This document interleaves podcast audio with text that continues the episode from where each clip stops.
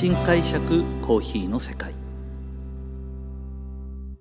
私丸るコーヒーの代表後藤英二郎がコーヒー文化が香る北海道札幌市からコーヒーについて独自の視点で語っていく番組です。今回は、えー、後藤英二郎的解釈。札幌コーヒー文化について話していきたいと思います。そして、えー、今回の話はですね私自身がコーヒーを学び始めた新人時代編でございます。で今回からこれも少しお話何回かに分けてお話していこうと思うんですが、えー、私がですねもうかれこれ25年でしょうかコーヒーに関わり、えー、1996年にコーヒーに関わり始めた。その頃から今に至るまで札幌のまあ長くやっぱりカフェ巡りを僕自身も札幌のコーヒーがどうやって変わっているのかなと飲まれ方やお店はどうやって新しいお店が出てきたのかなとかそのお店のコンセプトにもすごく時代があって変わっていきます。なのでその札幌のコーヒー文化をですね私がコーヒーに関わった時代を中心として、えーと、大体10年単位ぐらいでお話できたらなというふうに思っています。で今回はですねもうその一番最初実は私はこの先ほど話しました、えー、1996年今から25年ぐらい前なんですけども、えー、コーヒー屋に勤めることになるんですがもともとコーヒーが大好きでコーヒー業界に入ったわけではないんですね。でそんな中で、えーと、私はこの札幌の自家焙煎のお店だとか、えー、そういうものがどんなカフェがあるのかっていうのはさっぱり分からなかったんですよ。で分からなかったので、えーと、もちろん入りたての時はですね自分が勤めた会社、えー、私は柿左官という札幌の老舗のコーヒー屋さんに9年勤めています。柿左官は1971年、えー、札幌でオリンピックが開催された時にテレビ塔の、えーと、すぐ隣に、えーと、南一条西1丁目、えー、有楽ビルというビルの、え、地下2階に、え、カウンターの席としてオープンしたお店です。で私が入った時にももうすでに老舗の域に達してるお店なので、えーと、そこのお店に勤めてたんですけども、えー、そこのお店のコーヒーを知ることはもちろん。でも私はやっぱりコーヒーをですねどういうふうな価値があるのかなってもともと個人的にまあ趣味だとか興味でコーヒーが大好きだったわけじゃなかった分だけコーヒーってどんな魅力があるんだろうということを楽しみながらカフェ巡りをしていました。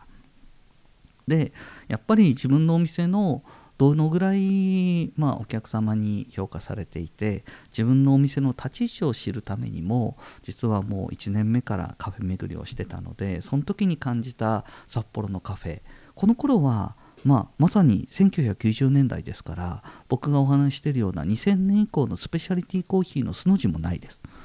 なので、えシングルオリジンとかそういう考え方もなくてどちらかといえばそのカフェの中にある素敵な空間を楽しむっていうような感覚ですね。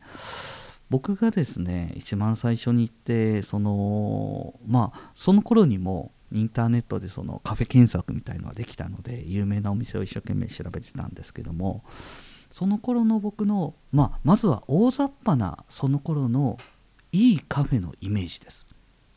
いいカフェのイメージはですねまずはやっぱりネルドリップを使ってるなというのは、えー、北海道の代表的なところ。それとポイントとなるのは深入りのコーヒー豆をとろっと甘く入れるコーヒー。ちょっとシチュエーションから言ってみましょうか。まずはお店入るとですね、ちょっとまあチリンチリンみたいな鈴がついてるようなイメージですね。はい、そうすると、なんか結構重厚な、えー、一つ一つの椅子があって、で、一枚板のカウンターみたいのがやっぱりちゃんと整って置いてあるんですよね。そこにはですね、あのー、まあ、席に座ると、ちゃんとメニューが渡されるんですけども、まあ、あんまりなんかいろいろ説明してくれるというよりも、まあ、勝手にどうぞというような形の大人の空間なんですね。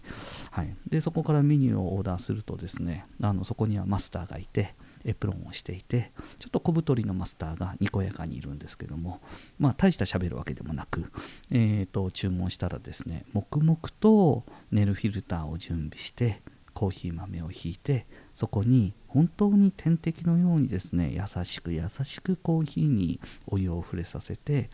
まあ私が注文したコーヒーをその1杯のためにその3分4分の時間集中してですねコーヒーを入れてくれてる。でまあそのカウンターにはですねなぜかあの赤いタオルが僕の中では印象的だったんですけども赤いタオルがカウンターに置いてあってそこにあのちっちゃなミルクピッチャーが置いてあってそのちっちゃなミルクピッチャーの濃厚なミルクをちょっと出してくれてですねでチラチラとお客さんを見ながら多分その人が合うカップを探してるんだと思うんですよね。大体そういうところは背面にですね結構さまざまなブランドのカップが置いてあって、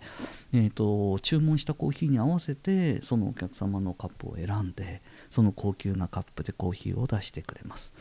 まあ、静かな空間なのでですねあんまり死後雑談とかはしなくて静かに本を読んでで後ろにはですね坊主のスピーカーが大体あって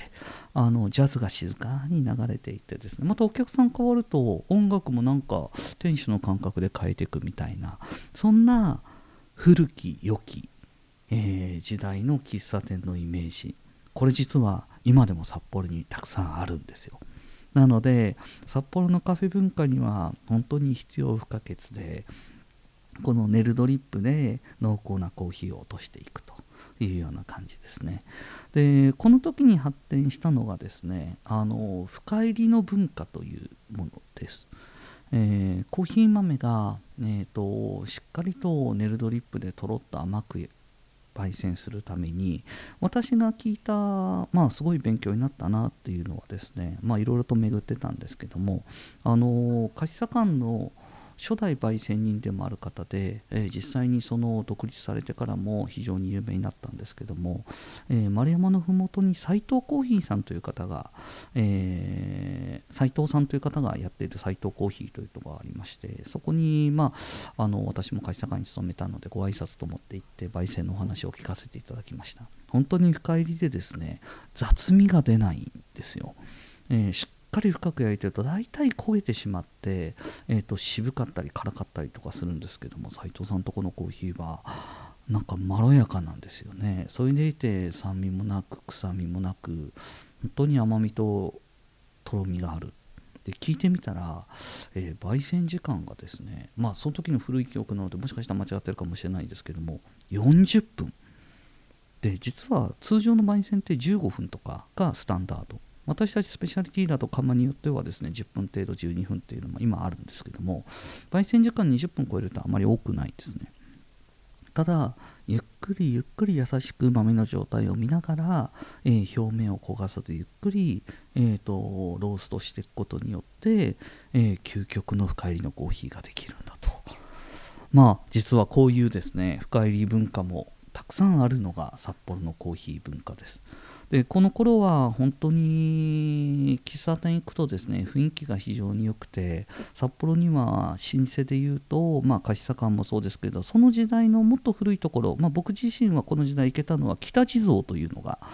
えーと、時計台のすぐ裏にありまして今もないんですけどね。でもその札幌の文化を語る上ではここから先はちょっと僕自身はリアルには体験していないさらに10年ぐらい古い話なんですけども、まあ、貸茶館とか北地蔵北地蔵はもともとですねイレブンという喫茶店があったんですよ、まあ、これが有名店でここもですねそのイズムをそのまま継承してたのが北地蔵だったのでそこで飲んでみたコーヒーもネルドリップでしっかり濃くてですねそこにガトーショコラみたいな濃いめのケーキがちゃんと置いてあって、うん、でそこで楽しむっていうのがすごくいいなというふうに感じました。まあ、そういうところを見てきたところから、えー、宮越屋さんはじめですね宮田屋コーヒーさん宮の森コーヒーさん森彦さん、えー、お気づきでしょうか？全て M から始まるエムズコーヒーさんがですねあのたくさん、うん、札幌ではですね M が続くと、えー、長続きすると。はい丸みコーヒーも M ですので頑張りたいと思います。はい、などなどですねあのすごくいいコーヒー屋さんがたくさんあります。まあ、この時代に巡った時に感じたのはやっぱりその丁寧にコーヒーを入れることそれとネルドリップで一つ一つの個性を、えー、出す、えー、お店の中は本当にきれいに清掃されていて雑誌や新聞のチョイスもそのお客さんの色が出るなというのがカフェを巡りながら感じていたところです。で札幌にはすごく僕は嬉しいんですけども今名前出したコーヒー屋さんもですね今もちゃんとお店、えーと、繁盛して継続してるんですね。で今これから話そうと思っているその時代の変遷とともに新しく出てきたカフェの話もしますがそういうお店と一体となって札幌には多様な文化として、えー、喫茶店カフェ文化が残っていますのでぜひですね、えー、札幌に来た時にはそういうようなカフェを巡っていただきたいと思います。このようにまあ、コーヒーにまつわることですね。独自の視点でお話ししていこうと思っています。丸るコーヒーは札幌市に4店舗あります。是非、えー、自分に合うコーヒーを見つけに札幌に来ていただきたいと思います。本日もありがとうございます。